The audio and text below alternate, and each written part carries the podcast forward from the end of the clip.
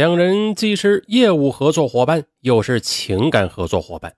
可是天有不测风云，二零一四年这一年是中国房地产商的灾年，孙红梅也未能幸免。他贷款一亿元开发的楼座出现了严重的滞销，而此时国家又收缩银根，严控银行信贷，由此孙红梅再次坐在了热锅上。这时每月的银行利息就达八十多万。最惨的时候，一个星期卖不出一套房子，银行、建筑商、原材料供应商的催款电话此起彼伏。这下啊，没有办法了。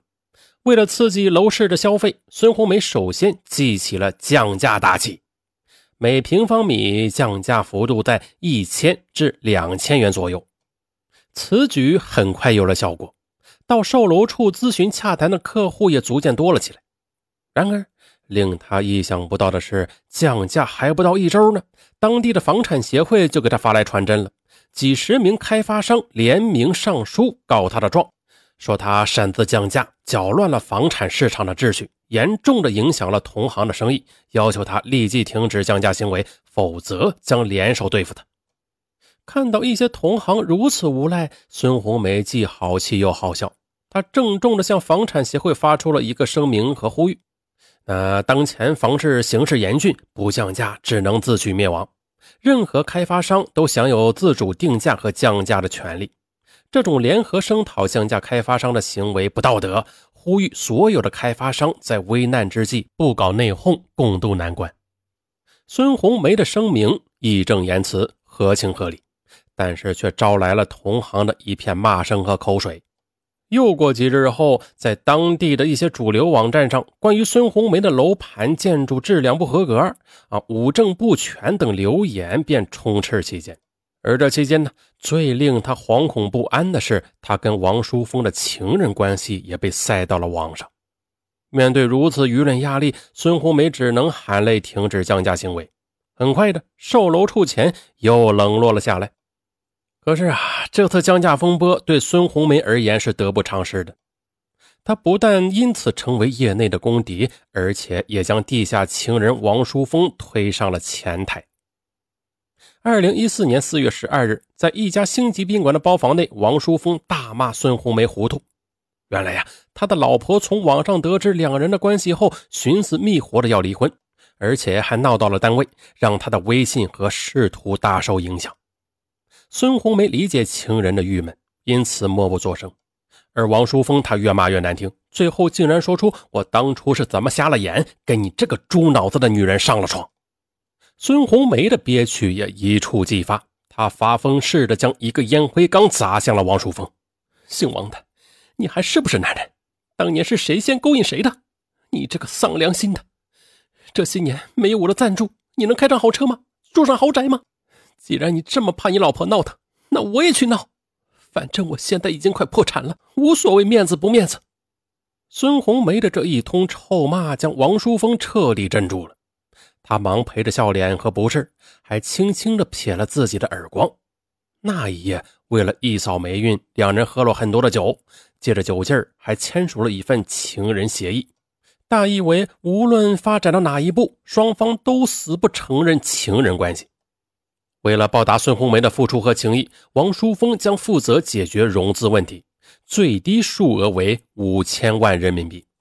就这样，这个天亮分手后呢，王淑峰就开始为情人奔波融资事宜。但是因为孙红梅的银行欠款太多了，已经无多少可供抵押的资产，二次贷款事宜就困难重重。此时啊，尽管濒临破产。但为了不让女儿担心，孙红梅没有告知女儿公司的窘况。二零一四年暑假，柳如萍回家后依然发现了端倪。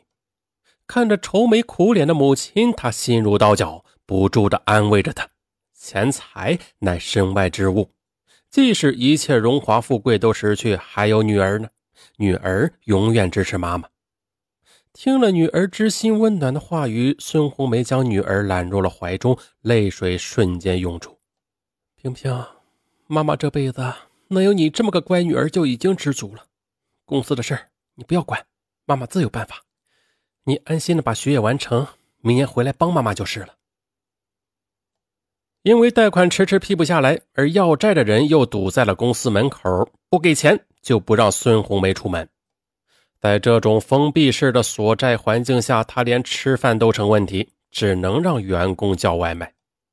而更令他抓狂的是，一些建筑商将他抵债的房子以跳楼价销售，这就导致了好多高价买房的客户群情激愤，他们终日的在售楼处声讨，强烈的要求退房。再后来，事情愈演愈烈，一些情绪极端的客户打着“还我血汗钱”的横幅，联手坐在售楼处对面的马路中间，严重的影响了交通秩序。孙红梅拖着柔弱的身躯，挨个的给客户鞠躬做工作，可换来的却是咒骂和口水。一位身体强悍的男子一下子将她推倒在地。很快的，孙红梅就承受了各方面的舆论压力。要求他尽快给客户一个满意的答复，否则很可能被清理出开发商队伍。面对这种状况，孙红梅多次联系王淑峰，要求他兑现情人协议，可王淑峰总是找理由拖时间。一直到了二零一五年的春节前夕，柳如萍她飞回了烟台，孙红梅将奔驰五百和保险柜的钥匙交到了女儿手中，对她说。今后一切事情都由你全权负责。看着日渐消瘦的母亲，柳如萍心疼不已。在他强力的劝说下，孙红梅悄悄地飞到了海南的一位朋友家躲债。送走妈妈后，柳如萍积蓄力量，企图让公司在他手中起死回生。他不断地向朋友求助，如何能在最短的时间内贷到款？一些朋友告诉他。如果有实力雄厚的信托公司担保，那应该没有问题。就这样，经过一番打探和公关，他决定走曲线救国之路。在春节期间的一个朋友聚会上，柳如萍结识了烟台某国际信托公司老总宋龙明。当他提出合作要求后，宋龙明色眯眯地看着丰腴性感的他：“嘿嘿，刘总啊。”现在找我们融资的客户，那可是碰破腿啊，我们也很难办的。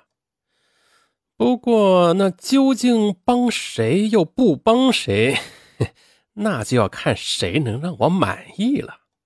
柳如萍，她一下子就读懂了对方的意思，想起自己一个堂堂名牌高校的大学生，而如今竟然被一些色狼如此调戏，她心中的怒火迅速的窜起。他当面将宋龙明的名片撕得粉碎，砸到了他的脸上。我即使饿死，也不会陪你这样的败类上床。二零一五年二月十五日的晚上，经过反复思量的柳如萍，最终拨通了宋龙明的电话，请他到家中吃饭。那一夜，柳如萍跟宋龙明完成了交易。尽管是屈辱之极，但是看到照片中母亲那甜蜜的微笑。他还是释然了。一个星期后，宋龙明帮助孙红梅联系了一笔贷款，但是啊，可怜的是，竟然只有一百万，而他承诺的本是一千万元。可鉴于当前的处境，柳如萍也无法计较了。二零一五年三月，在一次朋友的聚会上，柳如萍结识了王淑峰，两人互换名片后，王淑峰看着柳如萍的眼神有点异样。但柳如萍却没有察觉。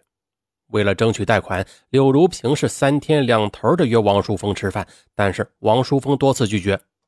柳如萍又派人给王淑峰送去了两万元的红包，可依然被如数的退了回来。而且王淑峰在电话中义正言辞的讲：“再这样就不用交往了。”见王淑峰不近人情，柳如萍原本也想另寻银行贷款的。但是由于融资任务重、时间紧，王淑峰所在的银行又是公司的开户行，因此想来想去，还是只有华山一条路，那必须拿下王淑峰。可令柳如萍百思不解的是，他通过 QQ 向母亲讲述跟王淑峰结识一事后，母亲马上给他打来电话说：“千万不要跟他来往，公司的贷款另寻银行。”后来到了二零一五年的五月一日。在烟台地产重新焕发生机的时候，柳如萍的公司却到了生死边缘。早晨九点，法院的熟人打电话告知，若再还不上建筑商的工程款，法院便很快的就会查封公司的账号和财产。原想把这个紧急消息告诉妈妈的，但是柳如萍看到桌子上那张她五岁时跟妈妈的合影，那顿时是热泪盈眶了。那时妈妈还不到三十岁呢，乌黑的头发，红润的肌肤。就这样，短短十几年过去，为了打拼事业，妈妈过早的有了三高症状。要是现在把消息告诉他，看着这么多年的心血即将随波逐流，他还挺得住吗？柳如萍整理了一下波动的思绪，决定破釜沉舟。孤注一掷，当晚九时，在烟台市区上广东路的某酒吧，他拨通了王淑凤的电话，故作妩媚的讲：“王总，我喝多了，不能开车回家了呢，能不能麻烦您送我一下？必有重谢哦。”电话那端的王淑峰沉吟了有一分钟，最终还是答应了。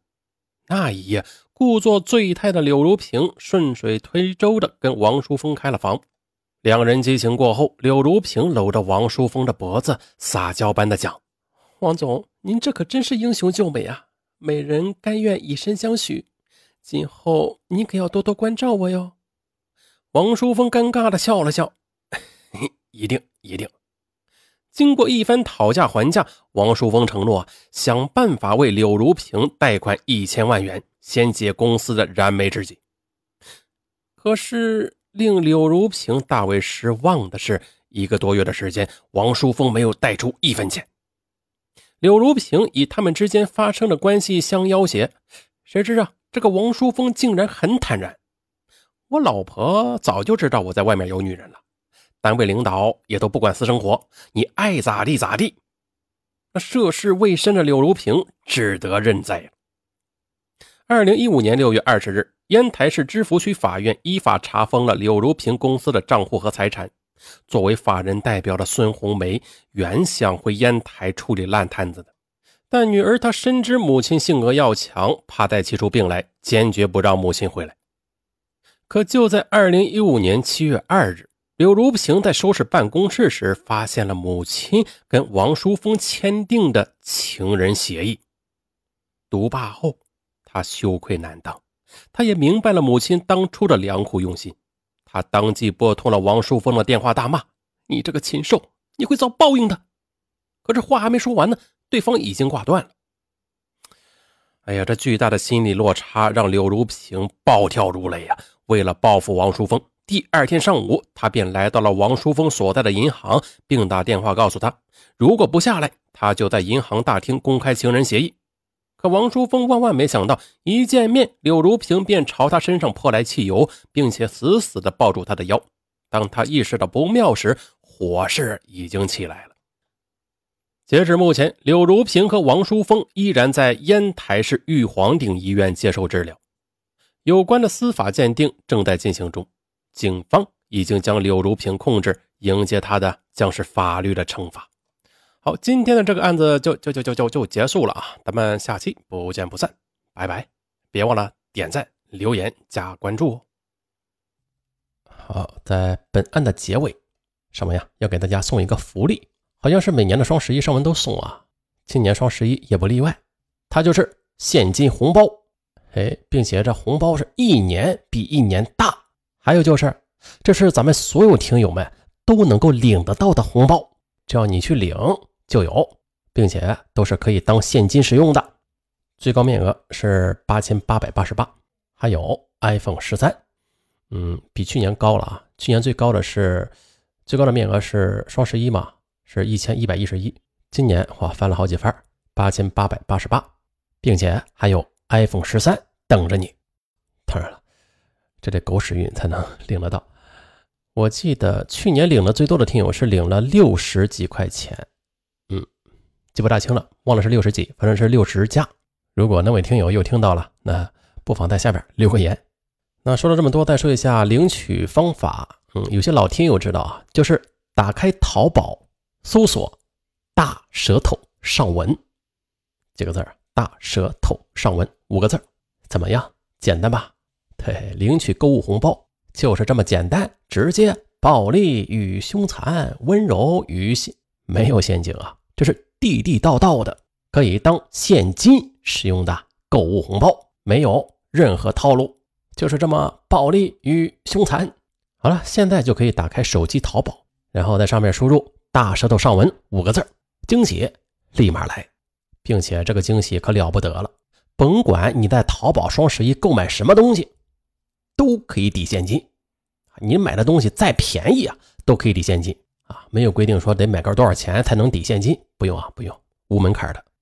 好像上文每次都是这样提醒大家的，嗯，因为有些听友他是新听友啊，他不知道，所以说上文还得把以前说的再重复一遍。那比如说呀，你在淘宝搜索“大舌头上文”，搜出了五元钱，那你在买东西的时候，比如说这点东西是六元钱，你呀就可以抵现金五元。然后一元钱就可以买到手。那如果说这个东西是五元钱，那直接就是零元购，以此类推。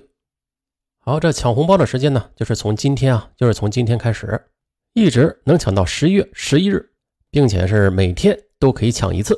哎，重点来了，划重点，并且第一次抢那是百分之百必中，啊，在第二天、第三天、第四天、第五天往下的时候，就是百分之五十的几率，并且它还有一个致命的优点啊，就是。每天你抢的红包啊，可以叠加一块使用。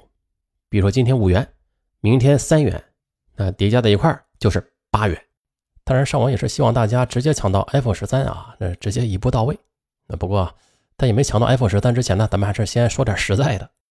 好，咱们算一下啊，从现在二十号一直抢到十一月十一号，这是二十多天的时间啊！祝大家呀，每天都中红包，然后把这些红包啊叠加到一起。哎呀，老刺激了！呃，最后再友情提示大家，嗯，你抢到的红包要注意，嗯，每个红包上面都标有使用的有效期，大家注意了，不要过期。还有就是这本条声音啊，各位听友只要能听到，那就证明这活动啊依然在继续，大家不要怀疑其真实性。等活动结束之后啊，声文就把这一节给掐去了，大家呢就听不到这段话了。好了，就这样吧，打开淘宝搜索“大舌头上文”，绝对。有惊喜！淘宝搜索“大舌头”，上文。